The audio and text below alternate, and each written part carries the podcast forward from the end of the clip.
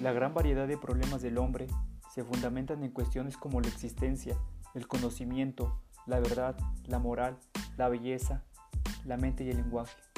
A medida que fue pasando el tiempo, el hombre fue evolucionando y modificando sus puntos de vista, cambiándolos rotundamente. Pero siempre hubo un punto en cuestión que también existe en esos momentos, que es la búsqueda de la verdad y el bienestar general. El hombre no siempre necesitó relacionarse con los demás, como lo fue en la etapa helenística, donde nace el individualismo, reprimiendo los placeres y riquezas, aceptando el destino tal como es y dando lugar a la duda.